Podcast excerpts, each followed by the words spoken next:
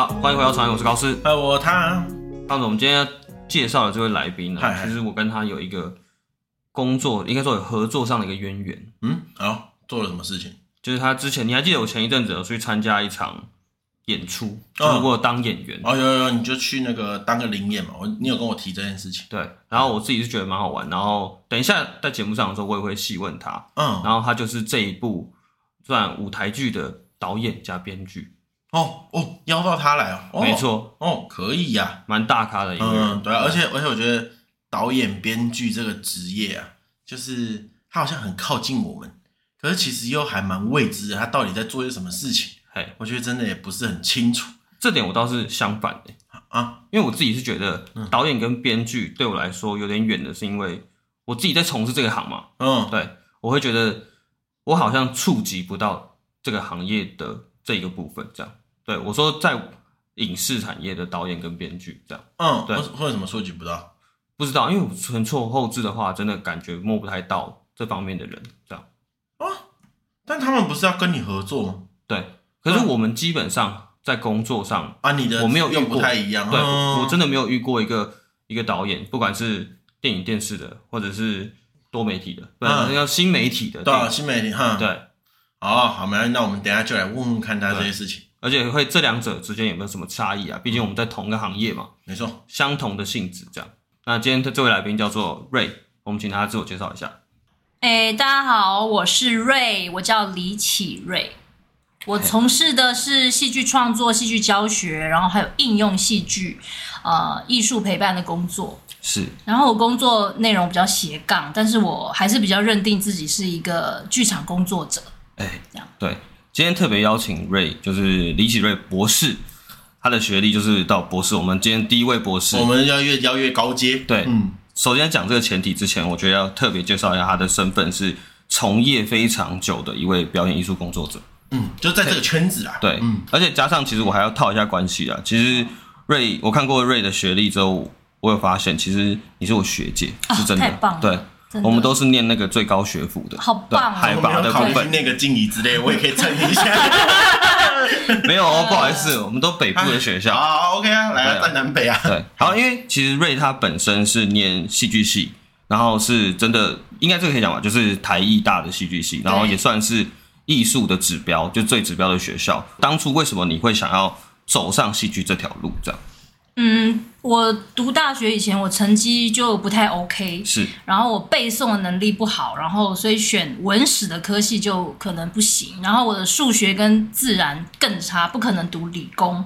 欸、那反正所以高中毕业还是要读个大学嘛，不然就对不起列祖列宗。所以有这么夸张？有，因为我们家就是有点被人家讲书香门第这样子。哦，真的假的？对啊，因为我妈妈还有我我我妈妈那一边的。包括我外公，他的前三代都是当校长之类的人呢。对啊，那我不会读书，然后我弟弟又很厉害，这样，所以那那不然的话怎么办？好吧，那就想说我很喜欢唱歌嘛。嗯。那唱歌呢是站在舞台上的，然后戏剧也是在舞台上发生的，所以我觉得类似，好像很性质很相近。嗯嗯，而且我觉得如果我到时候演的不好的话，还有幕后工作可以做。然后我觉得戏剧应该是有很多好玩的事情可以。发生了，然后选择性应该也很多啊。哦，那所以我觉得读这个比较开心，然后就踏入这个领域。那读了戏剧之后，我发现，哎，我好像真的对戏剧很有兴趣，然后就是一种歪打正着的感觉啦。哦，就一直走到现在这样。这样听起来是有点像，就像你前面说，你是因为学科的成绩，就是删去法，对，就是删去法之后才变成是我选择好像以数科为主这样。没错，就是这样子。然后加上自己又对这方面有一点点的兴趣跟一点点的感觉，一个感觉。没错，就觉得想要做这件事情。嗯。可我特别想问的是，因为像你那时候刚刚有提到说，你家人他学历都算不错，可是这样不会造成你家人会说，哎，你怎么没有念学科相关的科系吗？可能因为我从小成绩就很差吧从很小。可是我打个叉我觉得不行这样讲因为如果因为一直说台艺大家很差然后我们俩对啊。没有没有没有没有我我我是说真的 我是说我从国小哦我我我我讲的是那种幼儿园国小那种。就是我会被老师留下来说留校察看。我跟你讲哈就是问题学生啦就是学习迟缓儿是真的就是那个拼音 bopomopho 是学的比别人慢，嗯、然后最后我妈妈只好用，你知道以前有一个人叫李艳秋，是是？那个每日一字那个，呃、他以前有出一个那个录音带，然后我妈妈就天天让我听，嗯、什么就是波泼墨我学不会，然后后来又在学乘法，勉强学会了之后，两位数的乘法不会，除法也不会，然后呢，你知道我妈妈是数学老师哦，哦，可是我妈妈很忙。然后她可能也没有，因为老师，因为那时候我们家境没有那么好，然后她也会去做一些补习的工作，这样。嗯、那我自己读书，然后有一天，我妈妈应该是接到国小老师的电话吧，说你女儿这些就是数学很差很差啦，在学校的表现不太理想，很差，是真的很差。嗯，而且我有读书哦，还是不会哦。我是我没有混哦，嗯，我听不懂。哦，而且就等于说你是个很努力的人。呃，我真的坐在那边，我听不懂他在讲什么嘛。嗯，对，所以我数学很差，然后国语就是真真的是那种很差的，不是你们开玩笑的那种，嗯、就是说好像就是不读书的那种。后来我我们家里面就知道我从小有这个问题，然后呃，国中吧，以前都会做智力测验诶。有有，我我也分数超低的，因为以前那就我不知道你们的智力测验怎么做，我是有很多什么方。那种方块啊，什么那种几何的啊，还有一些问题，考一些逻辑的那种东西。对，我分数也很低，所以其实我有上高中、大学，他们就已经了，就已经很满意了啦。他们不不太会，所以我我很幸运的是，我家人对于我走戏剧是很支持的。嗯，对啊，哦，了解。对他们已经他们让我，他们觉得我这样就好了，这样就还不错。嗯，好，那如果这样听起来啊，然后我们俩就是不努力的，我们必须要接受这件事情。可是，而且我这样听起来会觉得。瑞在求学的过程当中，算是比较蛮艰辛的，艰辛哦，很艰辛，对，对一路艰辛。那走到学校，就是大学之后念这个术科之后，会让你比较对于这个学科上面有比较有找到另一个方向，对不对？如鱼得水啊，很开心啊，哦嗯嗯嗯、因为戏剧真的太广了耶。就是你说要呃幕后有很多很多可以做，目前有表演，然后幕后你看。舞台啦、灯光啦、造型啦，还有行销各方面行政你都可以做啊。对，那像那时候一进去的时候，就已经会让你选择说你想要幕前幕后了吗？呃，在读的过程中，我觉得台艺很爽，就是他学老师都没有在管学生的啊，咦，所以学生要怎样就怎样啊，嗯、所以就可以自己想要干嘛就干嘛，所以我就可以有各种尝试，因为我们有一些剧展。然后学长姐就会要我们去做一些事，然后就会从那个剧展里面去找到一些自己的兴趣。那我一开始最最有兴趣的还是目前，因为我那时候蛮喜欢唱歌的嘛。然后就想说，就对，然后就演着演着演着就觉得有一些限制。嗯。就表演，我觉得有一些限制，然后自己也没有那么勤奋去训练自己的肢体啊等等的，所以我后来最主要还是先从导演开始。对，所以我大学大概从二年级。就开始蛮确定，我一定要好好去研读导演。哦，嗯。嗯，就等于说从幕前走到幕后就对了。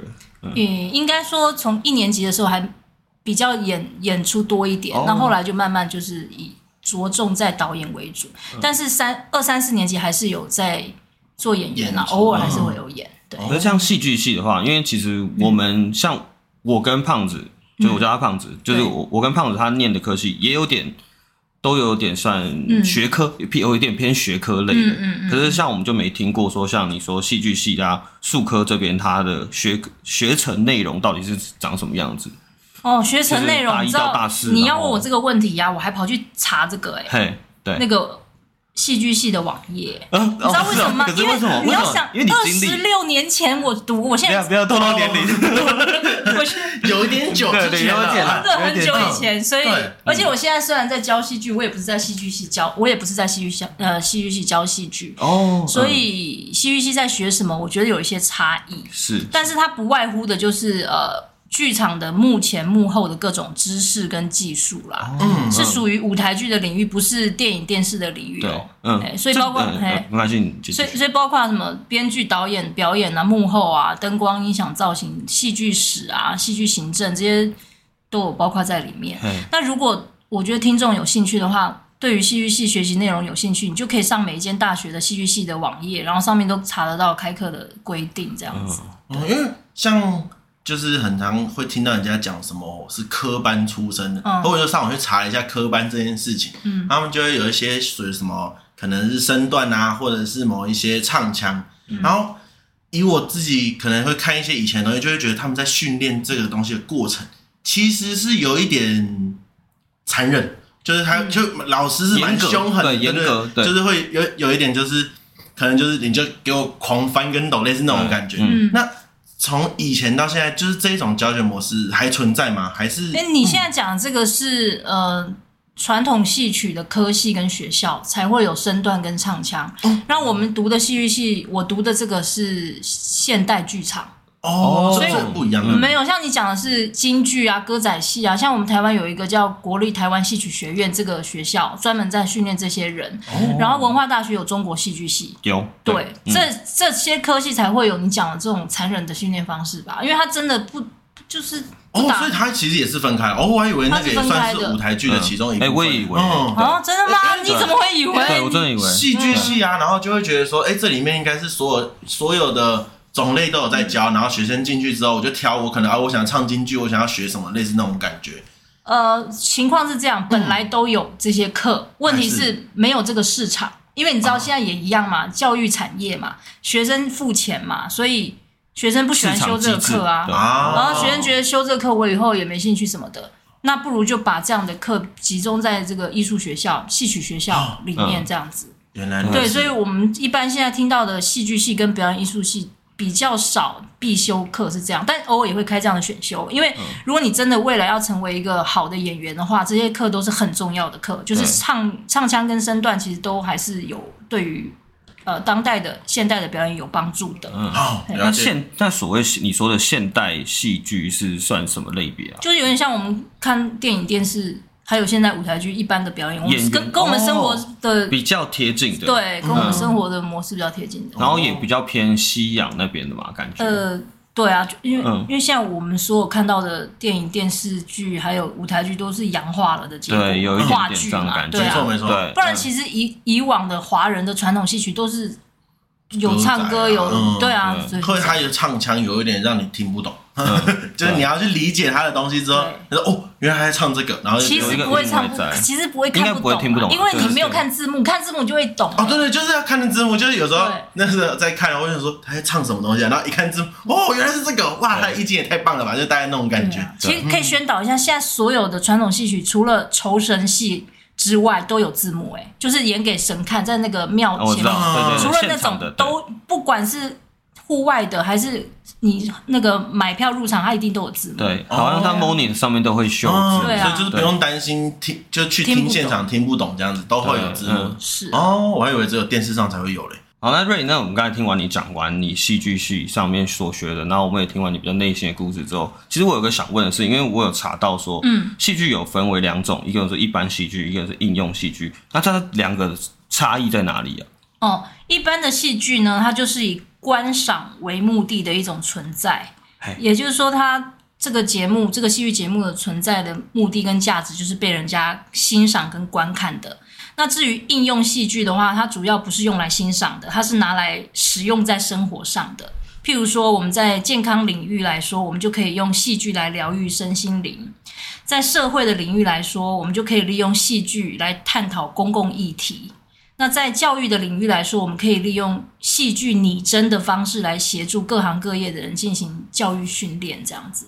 所以总括来讲，一般戏剧是给我们欣赏和娱乐用哦，一个纯欣赏的。对，然后应用戏剧是用来协助我们解决其他的问题，就是你可以参与，你也可以欣赏的那个部分。对对。哦，嗯，差别在这边，就是理解，嗯，反正就是变成说应用戏剧就是有一个目的性的嘛。对，那就是我我他到底是要拿来做什么事情的？对。而且瑞你本身好像自己是比较偏向应用戏剧类的，对不对？都有哎，哎，我都有做啊。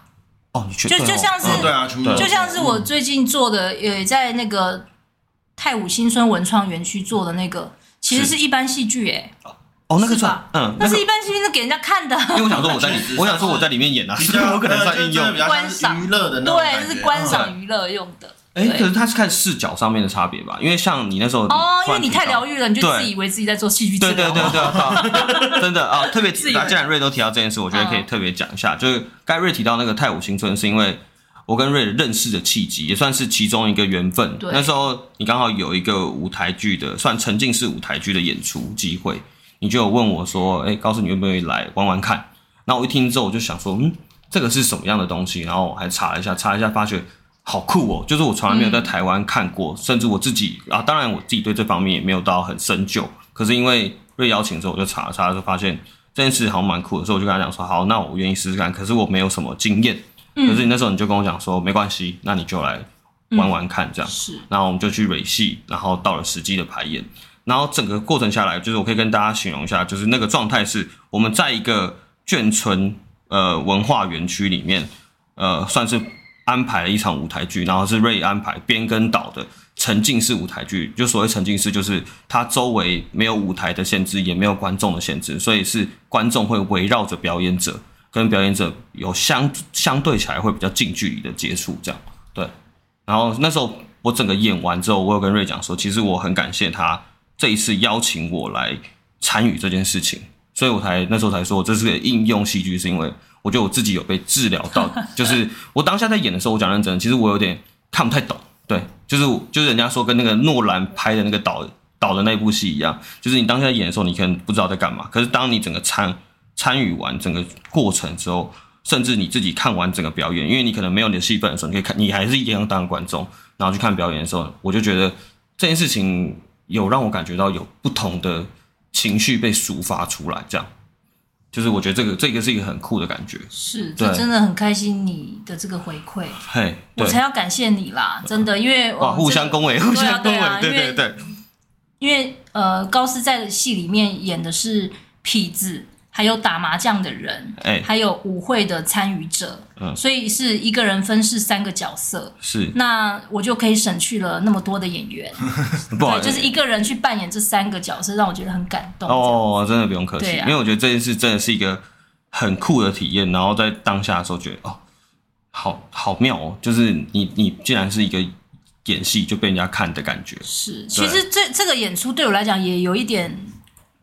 重要对我个人来讲，原因是因为我很久没有演戏了。我一个人在里面演，我每一场都是主角。我觉得你演的超好，我是认真讲的。我因为我通常都是编剧跟导演，然后我在这里面演一个角色叫李小瑞，然后从儿童演到高中生，再从高中生演到中年人，所以一就是有一一直年龄的转变这样子。我觉得瑞你可以稍微提一下，就是当初你编排这个剧的内容，因为我觉得这个内容跟故事，嗯、我这样看下来之后。就是觉得，哎，你怎么会有？就是你怎么会有这个想法？嗯、这故事很简单，就在讲一个中年人叫李小瑞，他陪同他那个失智的母亲叫李太太，然后妈妈呃、嗯、去走去游走到他儿时的旧居，就是太武新村啦。嗯、然后进到太武新村里头呢，就回想起五十年前的几件琐事。嗯、那演出的时候，观众是跟随着表演者到不同的空空间去观赏。那琐事就包括第一个部分是。呃，他想到他以前常常会偷他邻居的水果，然后他妈妈呢在忙的时候，譬如说他妈妈在打麻将的时候呢，就会有邻居来告状说：“哎，你女儿怎么又偷我家水果？”然后调皮了，对，对，然后他妈妈呢就会去拿着鞭子去揍他。嘿，其实揍他也是揍给邻居看嘛。对，然后他每次偷东西都会被打，嗯，这是第一个。对。那第二个部分呢，是呃，他以前的一个眷村的邻居，一个好朋友跟他一起长大的。那长得很漂亮，嗯、但李小瑞长得就不好看，然后没什么人追。嗯、但是那个很漂亮，就很多人追。然后他专门就是帮那个漂亮的收情书，嗯、然后每天就。就很喜欢看他，就是别人男男男生写给他的姐妹之间的一些。对，那因为他自己自己没有没有人追嘛，所以他就很享受那些。因为这个这个女的情书太多，不能带回家，是因为这个女生她妈妈很反对她读高中就有那么多男生追。如果被看到那些信的话，那就完蛋。所以李小瑞就会收集那些信，然后还会收集那些男生送的礼物。对对对对，然后所以呢，就是常常会有这样子的一些。呃，算是兴趣吧。对，嗯、那第三场的话，就是眷村以前有一些地下舞会啊什么的，那就会常常会呃趁一些呃节日的时候，大家会聚集在一起，年轻人唱歌跳舞，然后有些时候会请一些地下乐团来呃演唱这样子。所以大概就是这几个片段，他回想起来，这是整个戏剧的内容。对，嗯。然后之中我觉得还有一个很酷的是，我刚才忘记讲，是因为像这是沉浸式舞台嘛，然后那时候在表演的时候是他，你很多的剧情是。可能会接近到同步在演推进，就是你你的剧情会有不同的场景，会有不同的推进。就比如说，假设像你刚才说打麻将那一场好了，那一场是我在打麻将，嗯，但是那一场是你在底下在开始说，那应该叫多焦点。哦，多焦点，对对对，这件事情我就觉得超酷的，就是如果你站在不同的角度，你可能在室内你会看到打麻将，但是你在室外你会看到瑞在饰演李小瑞在调皮在捣蛋，这样没错，这就这也是为什么我就算不会剪片，我最后也要努力把它剪出来的原因。因为你如果身为一个现场的现场的观众，其实你是不可能看到这么多的面相。面相，对对对。因为他同在同一个时间点，在不同的地方，而且还挺远的地方发生同样的事情，那你一定是没有办法去观看。所以我会把它最后把它剪剪成一个比较完整，比较像是一般观看模式的这种微电影这样子。那所谓的沉浸式舞台剧。它到底是一个什么样的感觉、啊？哦，你终于讲到这个词，我好像、嗯、我刚刚好像打断讲，因为其实沉浸式这个词啊，我觉得已经是一个标配了，它不能成为一个单一个形容词了。为什么？因为现在已经二零二零年，呃呃，不对，二零二二年了，就像是我现在如果要买一台。电视的话，嗯，我不会跟你说，哎、欸，我要买一台彩色电视，因为现在电视都是彩色的，对哦。所以我觉得现在所有的演出，现场演出，它基本上沉浸式这件事情已经是一个一个非常普遍、过于普遍的一个手法了。所以，如果在任何一个演出节目，它是啊，它强调它是沉浸式的话，反而会有点让人觉得落伍。哎，我自己的感觉是这样，哦、就是因为沉浸式已经是一个。因为这几年来表演一直在大家都在喊这件事情。因为为什么？因为你看，嗯、呃，不管是桌游、密室逃脱，嗯，还有 VR，其实已经很大量的进入生活、生活还有舞台剧的节目里面。对，所以像这些元素都已经进去，然后我们还有哪一档节目在强调说这是沉，在打一个招牌说它是沉浸的话，就有一点怪。哦，我懂你。它确实是。是属于沉浸式的一个状态，因为观众他进来之后，他也会成为演员。譬如说，在舞会那一场来参加观众来观看我们舞会的那些人，他其实也是参与者啊，嗯，他也被邀请上舞台这样。对对对，对，而且你看他在打小孩的时候，其实这一个妈妈她也会问这些路人、这些观众说：“哎、嗯，你有没有看到那个李小瑞？他在哪里？”他所以就变成说，我们观众在观看的时候，我们也知道，我们也是其中的一员，这也是一种沉浸的一个。呃，算是原元素原则、嗯、对，就是它的本意其实就是说，你虽然是来看表演，但是你也是演出的一部分，其实就是这个意思。就像密室逃脱，你今天去玩了，你就已经知道你一定就是要化身为里面的那个嘛。嗯、所以其实大多数都已经做到这件事情了，就是可能不会变成，就是如果在主打这件事情，好像怪怪的那种感觉。嗯、对、嗯。但是多焦点这件事情，就是哦，因为我之前听到的有一个，好像也是就是国外的表演吧。就是说什么，他们把里面变成是一个酒吧的样子，然后你进来就好像是来到这个酒吧里面的客人，可是其实所有的服务人员都是演员，然后我就觉得这种这种演出就很酷，然后那种算是就是沉浸式的，是啊，嗯，就是那种表演，嗯，瑞应该听过嘛？那时候我们有查到，它这个团叫做 Sleep No More，对对啊，就是那个纽纽约夜未眠，对对对对夜未眠，嘿。很酷其，其实这让我想到另外一件事情，跟我正在协助医院做的事很像，叫做荷兰，嗯，应该说叫做失智超商，呃呃，现在在台湾叫失智超商，但是这是学自荷兰的一个失智村。嗨，这个失智村呢，它怎么样？就是荷兰是希望把一些失智症的患者，然后集中在一个有点类似。高级养生村的一个地方，它是一个很大的社区，是、嗯、楚门的世界的那。对，就是楚门的世界，它里面所有的人都是假的，只有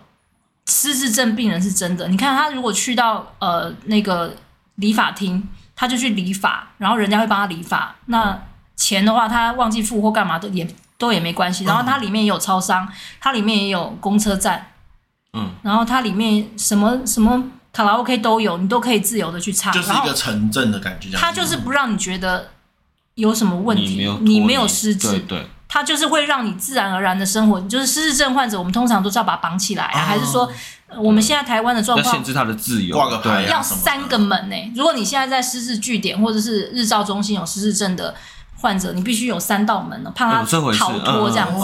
对，那荷兰狮子村它就不是这样，它就是让这些长辈就是自由的游走在这些地方。那这些人其实也是假的啊，也是演员呐、啊，uh. 等于也是演员。哦、uh，huh. 那公车司机也是，他那里面很大，所以也会有要就是去买菜啊，然后坐公车，这些人都是也不能讲演员啊，都是扮演的。对，对嗯嗯。台湾也要做这个村吗？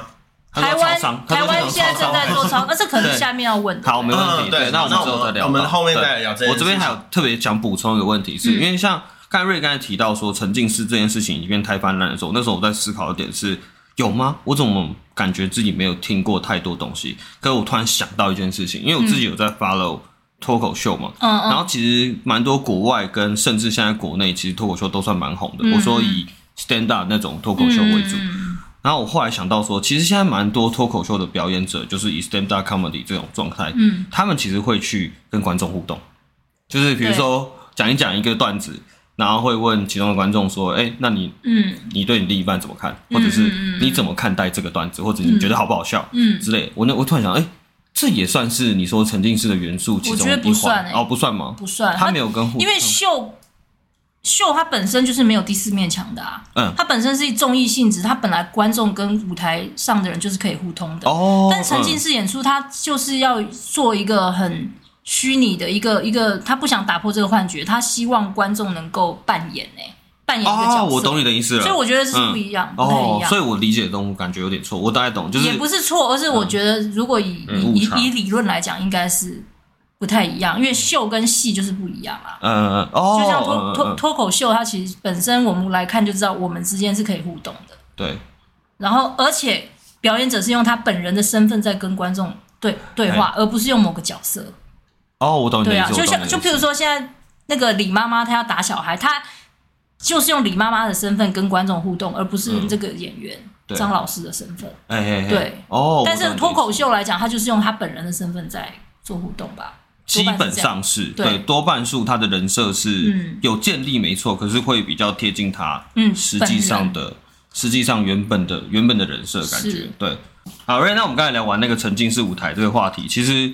我们还是要拉回一点主轴啦。我们来聊一下，就是因为你其实求学这段过程中，就是你毕了业之后，你有当从事开始当讲师，然后有当老师这件事情。然后那时候我们在私底下聊天的时候，你有跟我说，我就问他说：“哎，为什么你会不想要继续在当线上的表演者，然后反而退居幕后？”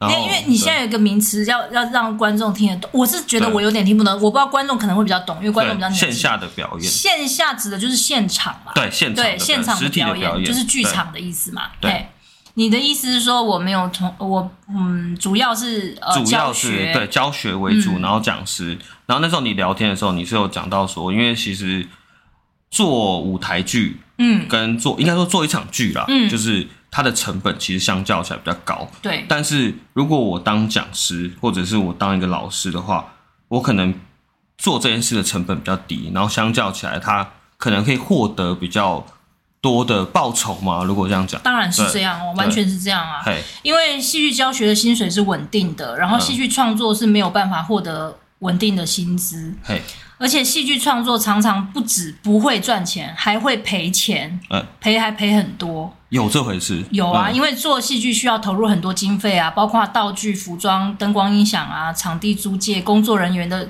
呃薪资费用，这些都是很庞大的支出诶、那当老师的话就是零成本的工作啊，因为嗯，当老师不需要像。因为我是戏剧老师，他不需要像画画老师啊、手作老师要买仪器啊、器材啊或者什么，就是一些材料嘛。戏剧老师根本花不到什么经费，你只要人到场讲课，人到场带领大家就可以了。所以授课的时间成本跟金钱成本都比做戏低很多很多。对，而且那个道具，就是我自己的想象中，虽然说当老师、戏剧老师可能也要准备一些道具，可是道具就可能相较起来跟剧场的比起来，你可能只要准备一个。大模型吧，就是可能举例的模型，或者是给现场的学生更了解这个状况。我的经验里面是根本不需要准备什么道具、欸，哦，真的啊，就是以老师来讲，因为你用用学校资源就好啦。因为我是学校的老师嘛，我教我教学呃学校给我一个这样的地板教室，然后我自己再从家里面带一些什么来，嘿或者是一些 cube 一些大道道具箱，我会我也可以请学校说，哎、欸，我们我们怎么都没有道具箱，那他们去准备这样子。嗯嗯嗯，对。哦，所以相，所以你才说相较起来成本比较低，是不是？完全没有成本，当老师其实就开车油钱而已。嗯，好。那因为那时候我们我有看你的一些资料，那边就有写一个二零零四年开始任教这件事情，因为我就蛮疑惑说，哎、欸，如果今天可能像你从大二啊就开始做一些导演啊，然后做这些也有在做目前演戏的工作，怎么会突然开始变得说，哎、欸，我去当退居教师？对，因为我觉得教学这件事情跟就是在在幕后表演，因为我觉得其实差蛮多的耶，差蛮多的、嗯。对，因为我觉得就是对教学是是因为有在。可能剧场里面碰到什么挫折，有什么契机或者、嗯、没有挫折啊，就只是单纯想要开始。哎，我已经大学，你知道，嗯，要毕业不想要出社会，所以要怎么样？考一个研究所嘛。嗯，对。那赶快去应届考上啊。嗯。我已经晚人家两年出社会，我总不能都不出社会吧？啊。那所以我出社会之后，我所教的内容根本就是在教戏剧制作、毕业公演，所以他其实一样是在教编剧、导演跟就是。对，因为我的第一份工作是在呃外文系里头，就是教人家毕业公演哦的课程，oh, 所以其实我的课程内容就也是跟剧场绑得很紧哎，所以你说我、oh. 我有什么脱离，其实是没有哦，oh, 了解，所以它并不是一个就是好了，我不要再演戏了，我来去当老师那种那种态度，不是这样子，不是这样子而已，而因为我还是零星有从事一些这样的戏剧创作之类的。而且教学内容上面还是跟创作也很有关系哦。嗯，对对。而且那时候我看到 Rain 的履历，那时候传给我传给不叫履历啊，就是一份资料里面有讲到说，你那时候有任职在科技大学里面当通识的老师，就是你第一份。我第一份其实是那个毕业公演哦，在台北城市科技大学的外文系。嗯。第二份才是在那个通识中心。对。那通识的话，它是。算上什么类别嘛？因为通识我们自己上过大学，知道它会涵盖的范围蛮广。嗯，那时候你教的时候也是也是戏剧跟表演艺术啊，对。对。然后是给也是给当、嗯、呃科大的是大学生去上这样，然后也非不用不用转本科系的人，全部都不是本科系，各科系的人。而且我通识教超多学校的，教到现在，哎，反正因为通识我都专门教大班，很大那一种，嗯。所以很多学生，然后我也很喜欢教通识，嗯，因为我觉得用戏剧欣赏的方式去影响大家，我觉得是一个功德一件呢。嗯，我真的觉得怎么说？为什么会帮助大家演戏吗？还是你不是因为我疗愈的感觉？我通是主要教的是赏析类的课程，就是介绍各类的表演艺术给不同的，哦，就是给学生这样。那因为他们其实都有一个。偏食的状况，我们大家每个人都有偏食。譬如说，你特别喜欢看就是某一个类型的电影或者是什么，嗯，那我就抓紧了这个部分。就是我知道他们最爱的就是韩剧，呃，以现在来讲，譬如说是韩剧追剧啊，或者是一些甚至是呃，就是大家会看 A 剧或者是 A 片啊，A 片，嗯，就是大家都就是当当工具片来看嘛。那但是这些东西就是大家一定会看的，而且自然而然都会去看的东西。那我们在课堂上就不会呃上上这个，而是上。特别讨厌的，你特就像你刚刚提到那个传统戏曲，嗯，我就是要让你喜欢上它。哦，而且真心喜欢，因为我要让你看非常好看的歌仔戏跟非常厉害的京剧，是，然后还有一些默剧啊，或是一些呃舞剧等等的一些前卫的东西。那我特别介绍一些你本来不爱的，或者是你本来手机没有接触到，对，手机一看就赶快划掉那种讨厌的，对，你没有接触到，其实不是真的没有接触，是你讨厌它，或是你。很倒霉，被人家误导，嗯，被人家说，哎，这很难看，不要看，然后你就从此就相信了这个话。那我就希望就是利用这个机会，就是其实我个人觉得，嗯，营养要均衡，不是只有食物而已，还有精神生活的精神食粮也要均、嗯、也要均衡。所以在我通识课里面的课程内容里，就会刻意介绍一些各个类别的，而且是他们比较不经常接触的一些表演艺术。那我最大的宗旨非常的简单。我的通识课的宗旨就是，我一定要希望这些学生能够真心比较喜欢这些哦呃表演艺术，冷门就他们不会接触到的。嗯，而且他，我觉得终极目标就是希望他们以后能够真的自己去剧场看演出，因为人生都会遇到很多难题跟压力，那你要有多元的兴趣。你就会有更多可能性让你自己舒压，或者说有一些社交的可能。所以我觉得通识课其实是重要，虽然被很多人认为是营养学分，但是我在交通识是很有使命感的，在教，有有感觉，非常的喜欢交通识，嗯，也很认真在教。可是那时候你在教学的时候，他学生给的反馈好吗？因为你那时候你前面讲到说，你可能会让他们去接受一些他们可能原本没有接触到，甚至可能会排斥的东西。然后我上网查到了哦，嗯、他们给老师你的评价，就说老师上课五分钟就会点名，点完名之后大家就知道该怎么做了吧？身为一个前不认真的学生，嗯，老师我觉得可以下课前五分钟再点名，这样这样会不会很恶劣？我下课五分钟前也会点名呢。哦，真假的？对，他们很多人都说点完名就可以撤了。哦，有这回事。点完名没有，因为其实下课五分钟前还会点说还有谁在啊，还是会有。哦。但是其实，嗯，还是你也不想把这个课变得太高。等一下，你知不知道每一堂课都会点名的老师很少？哎，在大学来讲，我是每一堂课都点名，这已经让人讨厌了。嗯。哦，这已经让人讨厌。你说就可以撤？哎，就我们的认知就是，有些根本点完名我们就来散。有些人根本就是从头到尾就可以撤了，不是点完名就可以撤，所以我这已经会撤了就会撤了。对对，哦，可是我是那种想过，可我不想上课的学生。完了，我妈我妈也会听糟糕。大部分人都这样子啊。对啊，可是就是会被人说，大家会有一个就是教，因为我觉得，嗯，当学生们把你的课定义成说，哎，这个老师的课很好过，嗯，他的意思到底是？就怎么讲，会不会让你觉得有点不尊重你这样的感觉？你觉得没关系？我一点都不会，嗯、因为我觉得我的目标就是希望你真心喜欢上这个课程内容的状态，然后我希望大家如果喜欢，以后能够把它实践在生活里。它好不好过这件事情，我不是很在意、欸，嗯哼，我也不太在意学呃学生对我这个人的评价是怎么样，嗯，因为我是自己求问心无愧就好了，我有认真在教啊。嗯、因为因为我觉得我的理解会是，如果就是像。那个瑞，你刚才讲的那种态度是说，哎、嗯欸，其实真的是想要去推广这些传统戏剧，嗯，我觉得很赞。然后就是在想，这些学生有没有感受到这件事情？嗯，可是我讲老师，如果假设再拉回大学的时候，我觉得我我好像也都跟不上老师的想法。对对对，对，对啊，就如果今天我们用一个比较轻松的状态，我觉得就是反正你的通识课的终极目标就是这样嘛，就我希望你来修我的课，是你可以真的去。呃，当一个引路人，我给你一条正确的，就是，哎、嗯，我觉得这部片这个这个剧很好看，嗯，那你可能可以由这边当一个敲门砖进入这个领域，这样子，嗯，嗯嗯对。对啊，希望是可以让一些没有在认真上课的人认真去感受一下这堂课的魅力。其实，其实我觉得你们标准太高了耶，真的假的？你们到底有没有当过老师啊，或者演讲者就好了？没有，我跟你们讲，我们没有，下面只要有几个人在听就好，就很好，你就影响到他就好了，你干嘛要？还要强求说所有的人都要不测啊，然后还有就是所有的人都，呃，乖的不得了什么的嘛，这样子。哦，我懂你的意思，太理想，太理想。你真的有点不太了解现在台湾的教育的现场。或者是狮子座，我不允许有人离开我的课堂。他比较爱面子，他比较。我要教你们全部给我坐好。会不会你们大学毕业太久了？现在大学生不是这样子的。可是我觉得当学生跟当老师不一样感觉啊，所以我才说是毕业完了之后啊。哦。对啊，因为像我现在如果是老师的话。很严格，很严格啊！而且那时候我听过一个，那你会下场不好。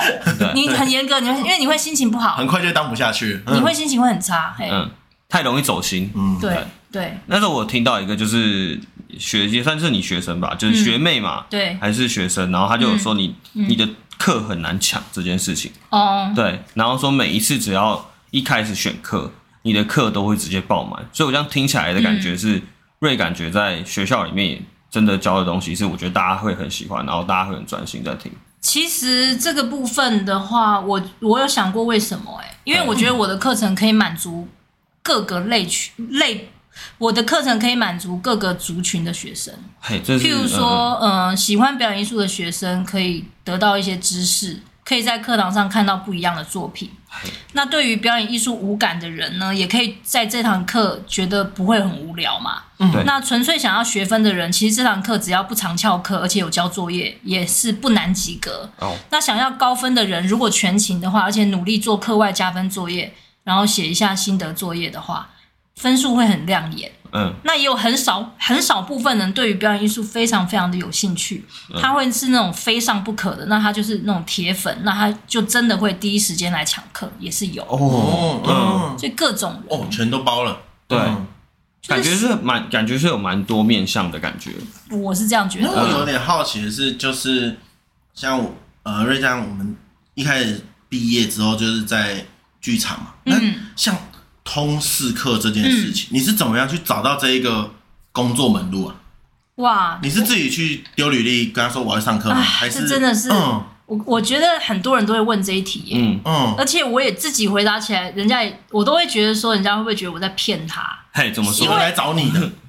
因为，嗯、因为我也有很多学长姐，或者是说一些同学会觉得说，哎，这个工作机会还不错啊。对啊。那我要怎么互相推荐？嗯，我真的就是放在求职网站上我的履历啊，我也没说我要干嘛，嗯、就有人打电话找我啦。哦。那一个就是我刚刚提到，就是台北城市科技大学，它有外外文系，它的毕业公演需要找老师嘛。嗯、那既然我都到学校去任教了，那我就想说，哎，那不然的话，再多多几堂课也很好。然后。我在这个外文系里面任教的其中的一个同事，我有一天就跟他一起做捷运，我还记得是 从关渡站坐到石牌吧。嗯，哦，那蛮远的。嗯，刚好就是这在红线。哎，对，刚好就是这一段路，我跟他也不熟。一个朱老师，他就跟我说：“哎，你呀，那么年轻，你一定要记得投履历哦。”然后我就说：“怎么投？”嗯，那这个时候他告诉我一件事情，我觉得很重要，这影响我很大。嗯。不是把履历放在呃一零四一一那种地方哦，而是你要去一家一家投。譬如说，哎，你觉得这一家学校的哪一个科系你可以教某一个科目，嗯、那你就要开始写。那我就把这个话听进去，然后我就开始狂记纸本的履历，几百封，嗯，几百封信，不是履历而已哦。嗯、那个一封信里面，而且那个信是 A 四大小那个信封，里面要有三样东西。嗯、第一个是一封。推荐信、自我推荐函、毛遂自荐，我是谁，然后为什么要写这封信这种的。第二个呢是厚厚的履历，然后第三个是课程纲要，就是你你要让他很具体的知道你可以教什么，然后第一周到第十八周你要教什么，然后课程目标、课程内容。哎，对，那个时候哦，我觉得我现在想起来我还蛮佩服我自己，我真的是每个学期都记上百封哎。那很厉害，就等于这些东西都是你自己去找的啊。对，哦，但是第一个真的是青辅会，我把我的那个呃履历放在青辅会上面，然后那个台北城市科技大学来找我。青辅会是什么？青辅会就是什么青年辅导，就对对对，就是那样。哦，那暂停一下，我先去开个履历，直接这样。哦，而且，但我觉得后面这个努力，我觉得也很厉害。嗯，对，丢几百封啊，真的很，而且每个学期哦。对啊，对。那可是那个时候已经是有。修过就是也拿到教师证了嘛，就是会写课纲这件事情，还是没有啊？谁教我乱写的？蛤我就去上上网看人家怎么写啊。哦，好，天才，我们给没有太多限制了，没有，我觉得我们给自己太多限制，对，所以我们的工作才会在这里而已。乱讲，哪有？很酷哎。对，嗯，因为我觉得就蛮好奇啊，就是这一些通识课的老师，他们到底是怎么出现？对，嗯，哦，嗯，他们是怎么出现的？哦。对啊，不是就像你这样。我顺便跟你讲一件事情，为什么会有这么多通识课程我可以上？是有有一有一些原因。第一个原因是运气很好，是你们记不记得？你们可能不记得，因为你们太年轻了。那个有一个时期，大概是一九九零年代到二零零零初期，很多很多很多工专、商专改制成科技大学。或是技术学，我们那时候已经变大学了，没有吧？我们那时候差不多那个改制，这个是一个改制潮。然后这个改制潮呢，它就会变成说，因为所有的大学都必须要有通识课，但是本来的工专、商专是不需要上通识的。所以它一旦改改制成这个大大学的学制，它就一定要有通识的课，但都没有这样的老师啊，因为本来那个学校没有那编制，没有那么多人。对，所以他就要大量这样聘。然后我刚好是在硕士毕业，是在那个潮流之下，所以。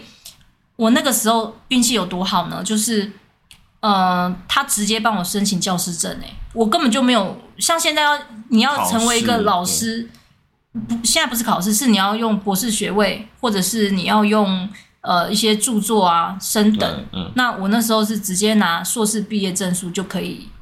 呃，审核通过成为有正式的执照的老师，嗯，执照对，所以你有了那张教师证之后啊，对，我忘记讲了，刚才那一封信里面也要有这那个教师证，对。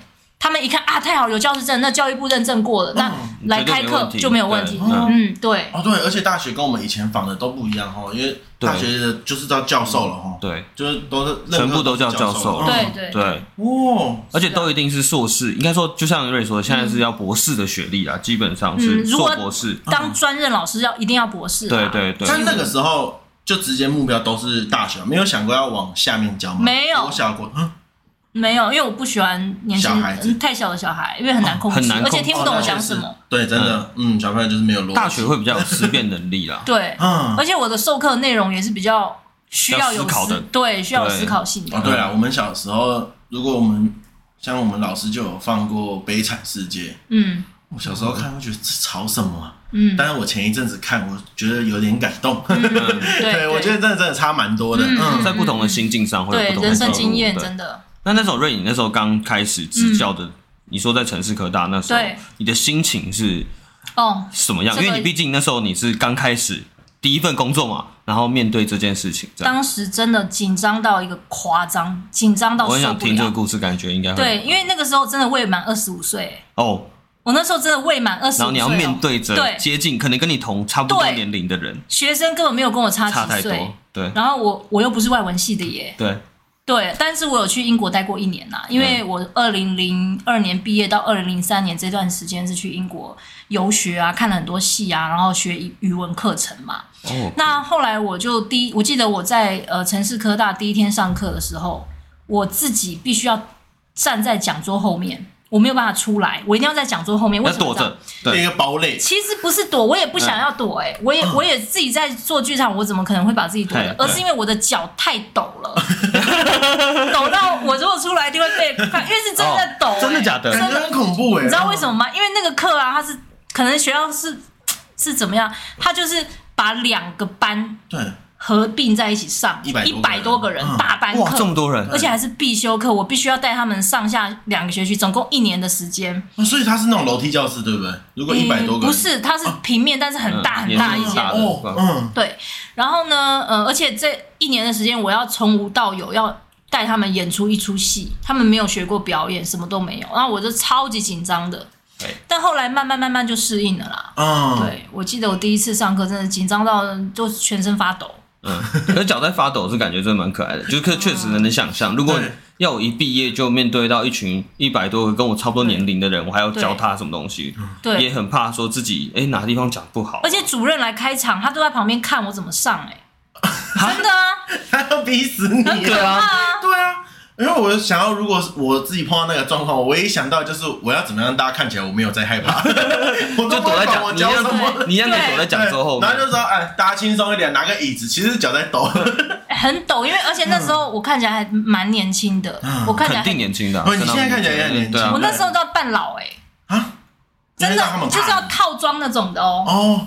因为还会有你说一个二十五岁穿一个套装，然后因为你看起来太年轻会没有欺负哦，会嗯不够专业，嗯，原来是这样哦。对，反而现在老了就会穿的很年轻，然后大家觉得 对也不会啊，我觉得没有。你现在有实力了，你怎么怎么穿，人家都会觉得 OK。没错，你你没有实力的时候，你要武装自己呀。那你想，那你有想象到当初那个学生给你的反馈吗？就是有人给你在这个课的反馈吗？因为毕竟你带一年嘛。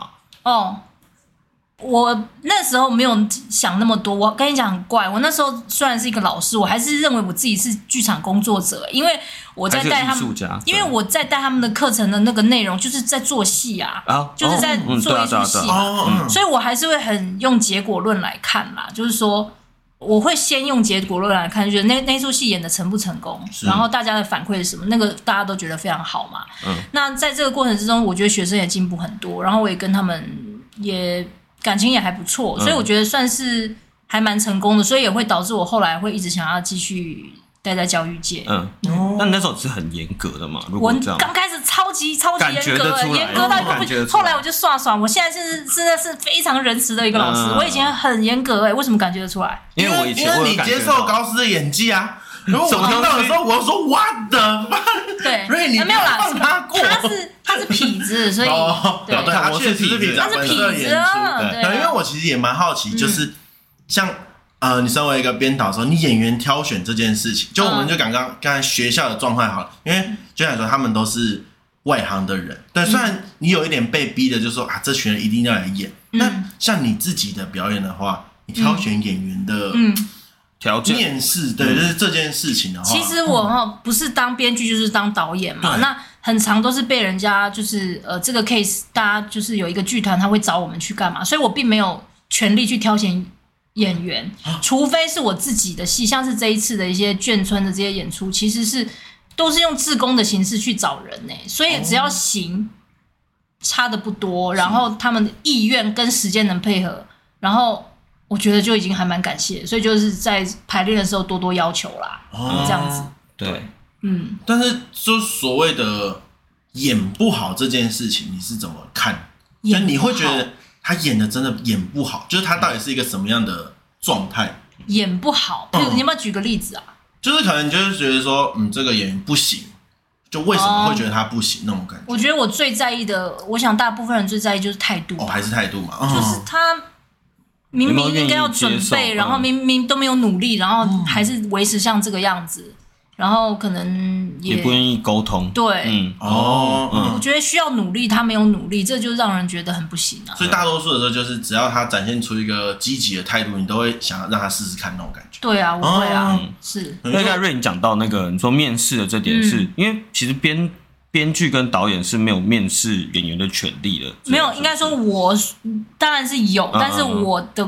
经验里面是我都是呃，我是自由接案的人，哎，对，所以我也是被人家找去的。哦，你也是其中一个对，我是被面试或者被参与者。我的三叔公要演孙悟空，就是类似这种感觉吗？嗯，所以其实大家都是因为这一档戏，然后结合在一起的。那除非我自己是制作人，然后我自己又是什么编剧、导演什么，整个统筹的人，对对，嗯，不然我也是被找去的。然后演员都已经找好了，这样。而且我刚才提到，刚才胖子说，就是你挑选人跟你面面试人，还有其中一个细项是，你觉得演不好这点，我刚才有突然想到，就是我之前看到你有个影片是上面跟在算职场里面在教人家演戏，可是我很喜欢你说的一句话是说，今天你就不要管你演的好不好，甚至你的心态是怎么样，你就是把你自己丢出来，这样。那时候你讲这句话的时候，我就觉得嗯很酷，而且加上我又跟你合作那个。案子就是因为我们演那出戏之后，我有发现你对，嗯、就是应该说，就像你刚才形容的，你的个人个性开始慢慢就变得比较宽容，嗯、然后对于大家会比较放宽心去让大家去做这件事情，这样。是，你看我身材就知道啦。怎么说？就是越来越宽呐、啊，心宽体胖这句话还是非常的有道理的。对，没有，我现在越来越刻薄。对，而且而且再提到一点，就是刚刚刚刚我会觉得说你会感，我感觉你早期会比较严厉的原因，是因为我觉得你以前可能会有一种，你就像你说你是表演艺术者，嗯，所以你一定会对表演艺术的追求完美。可是不是说现在不是，而是说现在我会有弹性的空间。是，我觉得我感觉我对认识这样几次下来的感觉是这样。嗯，没有，而且还有一个问题，就是我现在比较有自信了。哦，我懂你的意思。我觉得自己的判断，如果你有一你更有自信的话，你你可以很容易就解决掉一些问题啦。临场反应的问题，就是随时。就是说，以前你要那么严厉的原因，就是因为你很害怕，对你很害怕很多事情，你觉得你处理不了，所以你现在不严厉，不告诫他，那之后就完蛋了。哦，所以你就必须要板着一个，然后让人家相信你是专业。但是如果当你真的已已经有把它内化了，然后你可能轻松表现，对，你还是相信他可以变得很好的时候，就不会去担心这些东西。是啊，而且我觉得态度会变得比较从容，就是从容不迫的感觉，已经过于从容，有点专家了，变专家就有点从容，太散漫了。嗯，而且其实教课，其实你不止在大学里面教，其实你教的单位其实蛮多的，就包括可能医疗单位，嗯，然后呃保险保险金融单位，嗯，然后这些。部部分其实你都有参与到，说你可能帮保险的人，就保险单位教他们怎么职场训练，嗯，这件事情是发怎么回事？就是是有发生什么事吗？就是为什么会有这个机会，跟你怎么样教他们？嗯、他们需要这个有这个需求，这样。以保险公司来讲，它其实就是一般的公司行号嘛。哎，对。那如果他找我去做的话，那通常我会是一个单次性的课程，通常是三个小时，然后我会把这个课程分成三个阶段。第一个是戏剧游戏。先让员工能够放下身段跟放下心防，一开始就先玩。那第二个部分是生命故事，然后我会请员工演出他们在工作上面的甘甘苦谈的经验。那第三个部分是戏剧创作，请员工一起呃创作一个虚拟的短剧这样子。嗯、那这样的一个课程其实可以促进同事之间的默契跟感情，然后培养团队对团队的合作能力这样子啦。而且那时候我有看到你在你 YouTube 上面有丢，嗯，你就是去某某人寿里面去教课，嗯，对。然后那时候看到的时候就觉得看起来就很欢乐，就是你在里面教说啊，大家起来动一动，对。然后大家手搭着肩，然后演，你会出个题目，嗯，然后让他们去演绎，然后你也不会去特别去讲说哦，你演的不好或者你演的好，就像我前面讲的，就是 Ray 会变成是我希望你表达出来就好，所以然后每个人就会很可爱的跟彼此的不管伙伴在互动，然后会让他们这个团队的凝聚力，我觉得有增加的感觉。嗯，所以那种是公司过来邀客的吗？对，然后就邱老师，我想要请你来帮我们带一堂课，让我们公司的凝聚力变强，类似这种态度来讲。哦，对，嗯，其实每个公司它都有它自己的嗯教育对教育训练时间，对，那他们看是这一周要找谁或者怎么样，那后来他们就找到我。嘿，那你又后来问他们是怎么看到你的吗？还是因为那里面的负责人就是我弟弟啊？嗯，哦，对。对对对，又又开启了一道门。嗯，好，那除了职场上面，其实你还有在医疗单位也有在授课，是。对，然后其中就是有那个培培养标准化病人，标准化病人这点它是什么什么意思？这样对，标准化病人就是一群饰演病患的演员。嘿。那他们通常负责协助全国的医疗院校的临床技能测验。哦，那讲白话一点就是医院啊，他们的一个呃临床测验的题库的演员啦。嗯，哦，就是可能他可能要考试，就是有些医生他们要考核的时候，他们会有一个专门会有一个人在给他们情境跟状况这样的病人。嗯，现在的医学的院校，你如果要成为专业的人员的话，不是只有笔试跟术科，嘿，你要想要当医生的话，你还必须要考的是临场反应的这种应对。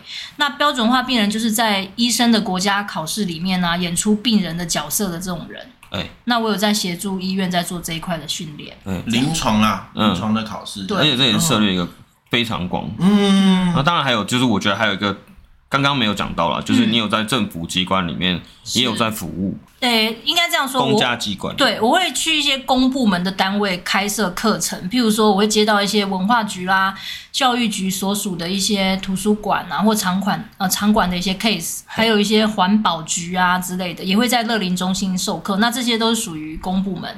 那你如果说真的要跑去政府机关教学的话，我我有一次的经验是去台电，就是国营企业，哦、就是那个台湾电力公司。嗯、我也觉得很莫名其妙，他们怎么会找到我？我也不知道。对，他们是上什么？你要怎么样演的，就真的是动物？等一下，没有，不是叫这个啊。其实是赏析课程，所以我带这些新进的员工的职业训练，那我就带他们看一些呃。比较软性的一些艺术欣赏的呃艺术欣赏的课，介绍一些有趣啊或精彩的表演形式，让他们知道。那我也是希望他们这些员工能够在工作之余，偶尔进剧场看戏啊，陶冶性情这样子。所以嗯，嗯，是有这样的。那所谓软性的表演是什么意思啊？有分软跟硬，是不是？在你的理解中，欸、感觉如果有这个项目的话，好像软性是一种形容词吧？对，就跟软式饮料一样，它可能就是无酒精的。叫你去看莎士比亚，你会觉得那是硬还是软？偏硬。就超硬，然后就挖的发。那软是什么？变形金刚。我觉得你讲的也是对的，对，就是比较容易接受的，比较，因为他们毕竟不是通识课修课生，你没有必要丢给他们那么艰涩，或者是开启他们那么多。你只要给他们像像我给他们上就是音乐剧，比较商业剧场，然后好看的那一种，让他知道说，哎，这东西很不错，你也可以去看。那他可能一看就可以很容易理解他到底想要表达什么。对对，比较通俗的那一种。那 Ray，我觉得我也特别有个想问的问题，是因为我。本身是从事影视相关的嘛，然后因为你本身也是做剧场的，其实我们两个算是同性质，都是算艺术产业，对。只是你在做那时候，你在你在执行这件事的时候，你竟然你先从导演开始，嗯，才变到编剧。可是在我理解中是，是因为像我们这一行正常来说会一步步慢慢来，就可能会从剪辑，嗯，或企划，然后可能会也会有撰写脚本。嗯然后才会可能这三个总和之后才会变成导演，嗯、可是你是变成是你从导演开始才慢慢接触到编剧这样，这件事情蛮酷的。嗯，我觉得是因为我们的领域真的有差别，因为在剧场的领域里面，并不是像影视的养成那样，一定要从什么职务开始做，然后再跳到什么职务。嘿，在剧场我觉得相对来讲没有那么多限制，是比较自由的。嗯。那我大学的时候，因为对导演比较有兴趣，看到喜欢的剧本，我就会想要拿来尝试创作。但是慢慢的年纪增长，对于人生有越来越多的感触跟想法之外，嗯、那我就会有更多的话想要说，所以就会开始对编剧比较有兴趣了，嗯、然后就会开始学习编呃编剧，然后创作。嗯，哦，就等于说你一开始在设定的时候，你就是以导演这个方向走，就对。舞台剧应该说我没有，其实你知道我很随性，我没有什么设定，我就是当时喜欢什么我就去做，很靠直觉。嗯。后来我的，我后来觉得我哎，我喜欢诉说故事，然后我觉得我对故事有兴趣，我就去做编剧，所以我不不我没有太去设那些呃目标。嗯。我很随着自己的心意走啦。哎哎，那可是舞台，嗯、像舞台剧的话，就除了导演跟编剧之外，嗯，还有什么其他的？幕后职务嘛，当然还有表演者啦。对对，还有什么职务嘛？就是这些很多哎、欸，就是嗯、呃，像我们就会有几个大组啊，舞台组嘛，舞台组就是要负责，嗯、呃，包括有舞台设计啦，然后设计是设计，然后当然也有执行他的人，嗯，那执行的话也包括呃制作这个舞台的。一些部门或者你要外包，那等到演出正式开始的时候，其实里面的一些 crew 就是一些工作人员，他可能又是另外一批人。这些人都叫舞台组，然后还有灯光组、音响组，然后还有就是前台组。前台组就是跟观众那边比较有关的。那当然也有行政部分，有一些呃企划啊、行销都有啊。嗯，对，所以我觉得戏剧这个面向好广，好广哦。对啊，对。然后哦，嗯、我懂你的意思，因为你自己有说你就是。自算自自己自营的表演者嘛？对啊，独立接案啊，独立接案，应该就是讲难听一点就是孤僻啦。对啊，其实嗯，不是大家都跟我一样，很多人都是有参加剧团，或者说也有像伙伴关系。那我是比较孤僻，真的，因为我的工作有两个面向，一个是创作，一个是课程嘛。课程的话，我会很亲切，因为我。长期大量面对不同的学生，而且我的学生的年龄层非常的多，包括老人、病人啊、年轻人啊，还有大学生，所以对于人的互动我是没有问题的。但是作品创作那一块，我又很不喜欢迁就，我喜欢我自己的故事不要被人家删改。啊，所以如果有两个人、三个人，我就觉得好烦哦。就对于这些沟通，但是这些事情又是不可以的，因为你如果有伙伴，你就一定要沟通。对对对。所以我就觉得，哎，不如就我一个人，这样很快啊。就自己想什么就马上做什么。对。可这样不会感觉资源会变得，就像你说，其实有多一点人，就会减少你一些负担的。有想过这？这就是我个性怪的地方。我觉得一个人还比较容易一点。那我有发现一件事情，嗯，嗯，就是现在的大学生，现在的年轻人越来越多像我这样的人，哎、欸，真的，嗯、真的，他们都不想跟人家合作做作业。以前我们都想说，哎、欸，我们分分组，分组人越多越好，有没有？反正这样很多冗员，真的，对，超了。而且我也不喜欢跟人家合作耶。对，嗯，那就是那以前我们的年代想说，哎、欸，我们这组这么多人，那这样的话我们就可以分到少一点事情啊，那这样不是很好吗？可是现在的学生都是啊，老师，我会不会自己一个人，我自己一个人一组好不好？我不想跟他们一组。真的假的？他宁可做多，全部给他自己做。嘿，很多学生都这样。还有你看那些那个网红，很多都自己拍片。对对对，他们都自己剪的。对啊，因为就不会被影响到。我也觉得自己一个人其实有时候也蛮棒。但这样在工作中，你会不会觉得自己有点人格分裂？到学校的时候很开心，然后回来准备要想自己的剧本的时候，突然变得很尖锐，嗯，就很累啊，是会很累，嗯，非常的累。但不，并不是因为可能。有合作的时候碰到一些不好的经验，所以才变得想要自己开始干这样子。不是哎、欸，我我后来想后，是不是我真的对于这件事情还蛮喜欢的啊？因为你喜欢，你就会有坚持。对，你坚持某个东西，所以你就不想要被别人的意见摆布嘛，所以你就会想一个人。所以其实我觉得追根究底，还是我对于，我觉得我对于戏剧还是有相当的喜好的。是，所以我会希望呃维持我自己的初衷，然后我自己想的故事，我自己想的画面，自己想要的什么。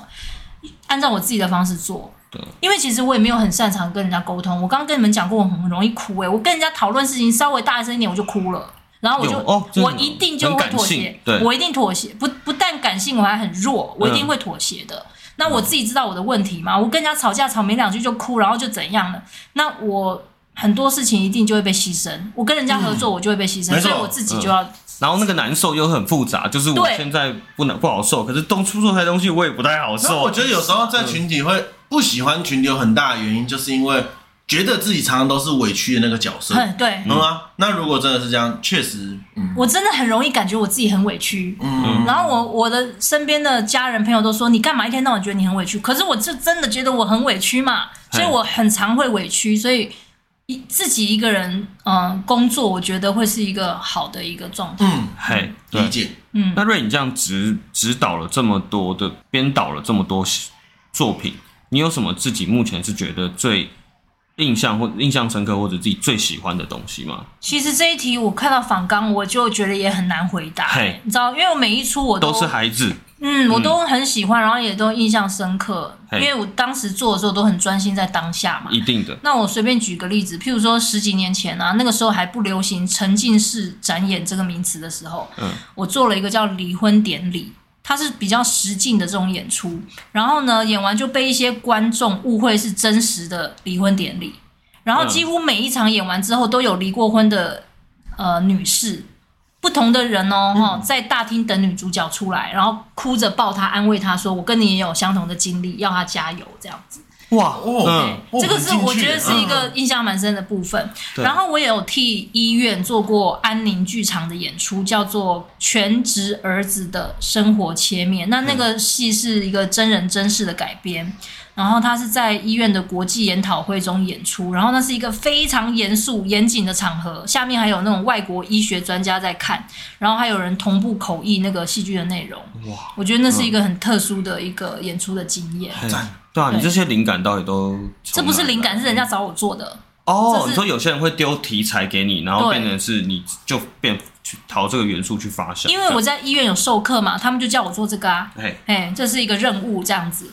然后还有一个叫《树欲往事》这一出戏，是我访问一个九十六岁的老人家，然后后来找了八个演员演了七十二个角色，所以每个演员平均要演。七七八个角色，一人分饰七八个角色，然后把这个老婆婆的生命故事公开演出。最后就是今年这两个跟那个眷村文化园区有关系的两出戏嘛，一个是呃太武新村那个记得，对，然后一个是呃马祖新村那个李太太与她的四个女儿。其实他这些这两个戏是今年他其实跟我的成长经历有一些关系，那嗯，所以我也很珍惜这些。这其实这些都是呃。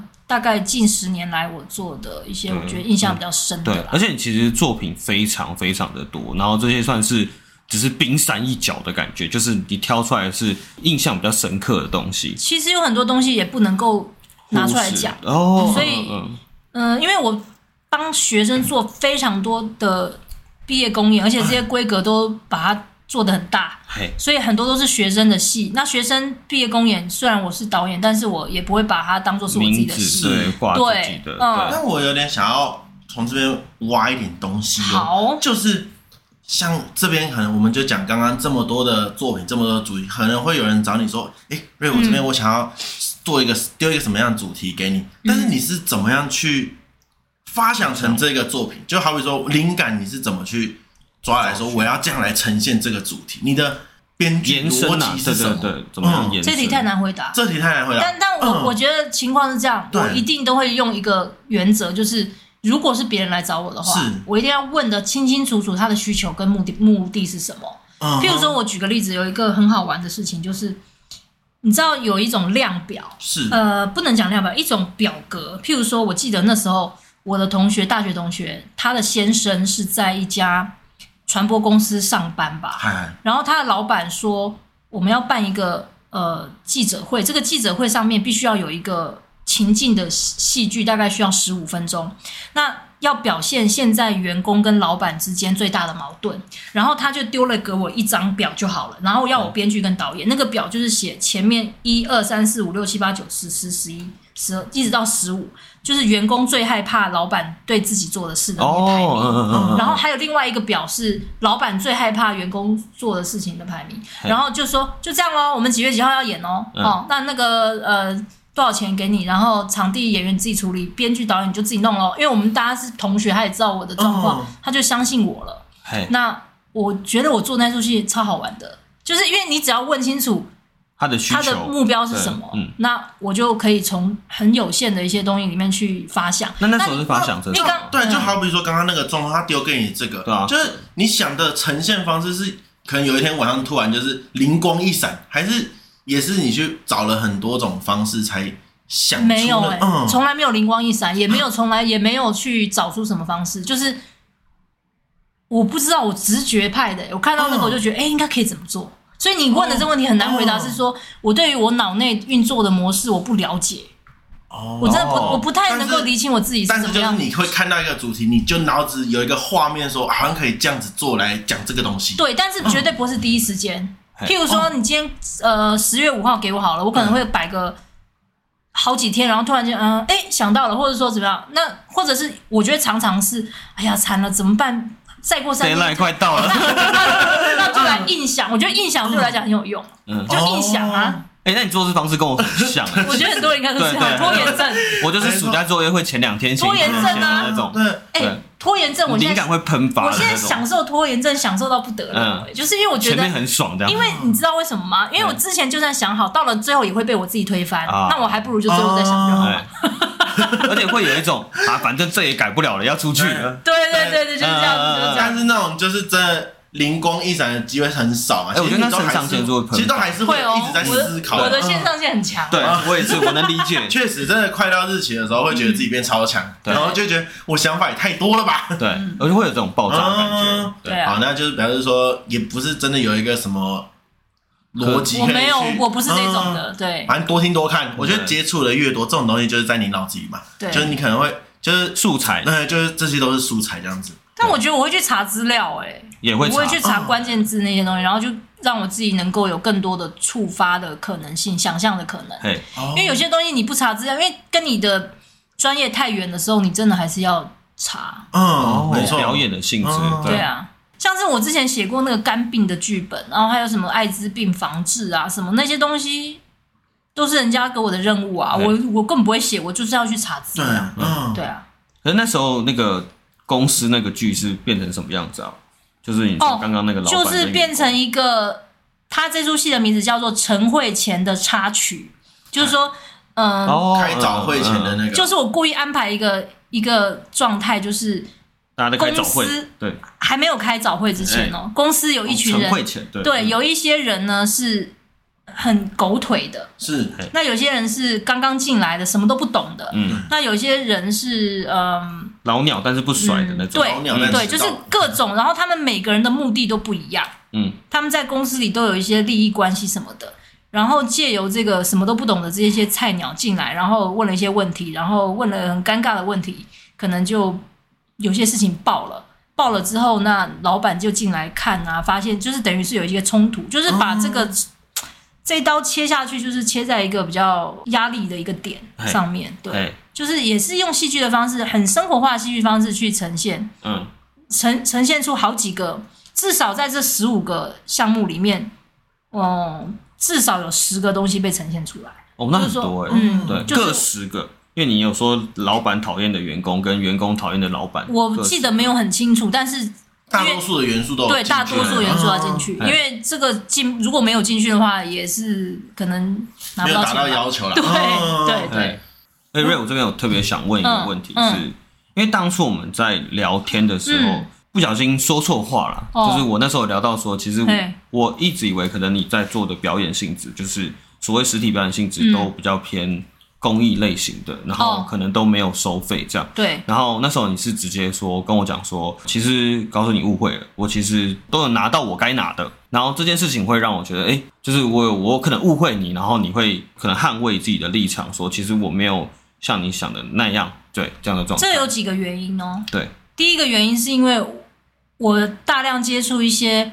社服团体的一些学员，包括老人啊、家庭照顾者啊，还是一些前面都有提到一些医疗单位、公家机关。那这些人他会以为，哎呦，你是在做公益吗？但是你他免费不要钱的，他都不珍惜。所以你一开始你一开门见山，你就要让他跟他讲说，我是被人家找来，他我有我有拿钱呢。所以这个课的话，其实要好好上，这是不要浪费国家资源、社会资源。对，所以。有些人心态会不一样。如果假设，反正就随便就好啦。所以当人家说“哎，这课是免费”的时候，我都还是会跟大家讲说，这课不是真的免费，而是大家缴出来的税，然后去支付像这样的课程这样子。去请你来。对，另外一个原因就是匡正一下，大家认为就是说我们艺术表演艺术从业人员啊，很多时候会不会就是 就免费做？哦，但其实我觉得。嗯，这样还是有你们专业在，你们应该去。我觉得很多收取很多人不尊重这件事情啊。对对对，所以我会讲说，我是真的有拿钱，而且是真的有拿钱，虽然拿的钱呃不多，对，但是但是都是有收费的，有收费的，我觉得很重要。使用者付费的感觉。而且现在很多的节目，你也你以为现场去看是免费，但其实政府都给他钱呢。我懂你的意思。对啊，所以这些都要给民众知道。哎，应该说，就像人家说，可能就算是公益的表演形式，他们那些有些表演者也不一定是以公益的形式在演出。因为他们可能是也是被谁请来，就像对瑞你这样说，我可能被他请去对你，譬如说你说公益的演出里面的那些演员，他很多都都是有拿钱的，只是他没有赚整整体是没有赚钱给那个剧团的。对对对对，就是剧团不收钱。对对对。但是其实演员也算是他有在付出他的专业，然后收取他的费用。其实他有都有申请政府补助啊，只是他没有就是盈利，他没有赚到他的，应该说他没有尽力。嘿。